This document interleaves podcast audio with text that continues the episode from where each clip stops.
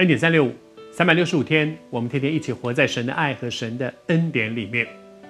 每一天，我们都在做很多的事情。我们做的每一件事情，我们周围的人也都会有一些回应。可能有的人给你掌声，也有可能有的人呢、觉得会会骂你，有的人觉得说，每个人都有不同的一些反应。但是大致来看，大概都是两类。不管你做什么事情，总是有人赞成，有人反对，有人支持，有人觉得你这样是不对的，总是会有这样的情况。耶稣也是这样。耶稣在殿里面讲到，众百姓都非常非常喜欢听他讲到，他他行神迹，连小孩子都起来赞美，大家很很多人觉得哇，太棒了。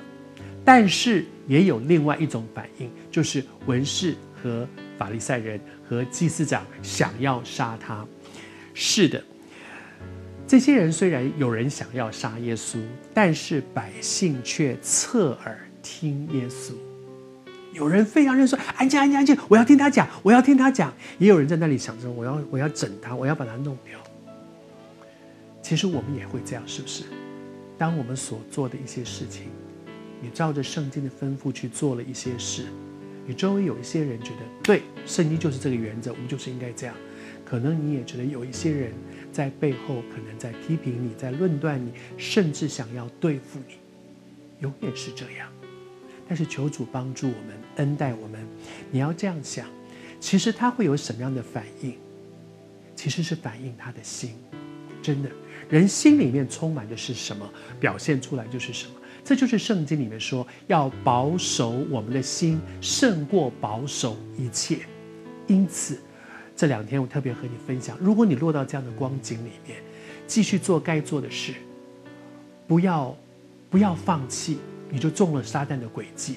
撒旦就是想要让你不要坚持去做对的事。你后来说啊，神，我做了这件事，还要被人家这样讲，不做了。当你说不做了，你就中了撒旦的诡计。不要放弃，也不要说你讲我，难道我不会讲你吗？我跟你对着干。如果这样，你仍然是走到那个撒旦的那个那个轨迹里面去。求主施恩，恩待我们，恩待我们。我们每一个人的心中有什么，出来的就是什么。求主保守你的心，让你的心不会充满着被愤怒所充满，被那个委屈的感觉所充满。求主施恩，让上帝的爱大大的充满在你里面。你所遭遇的一切，主都知道。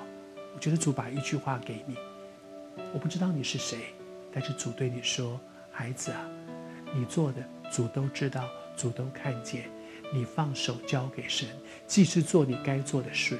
然后你记得，伸冤在主，主必报应。你做神要你做的事。”他不会不顾你的，他伸手接管，比你自己在那里喊叫喊冤要有用的多。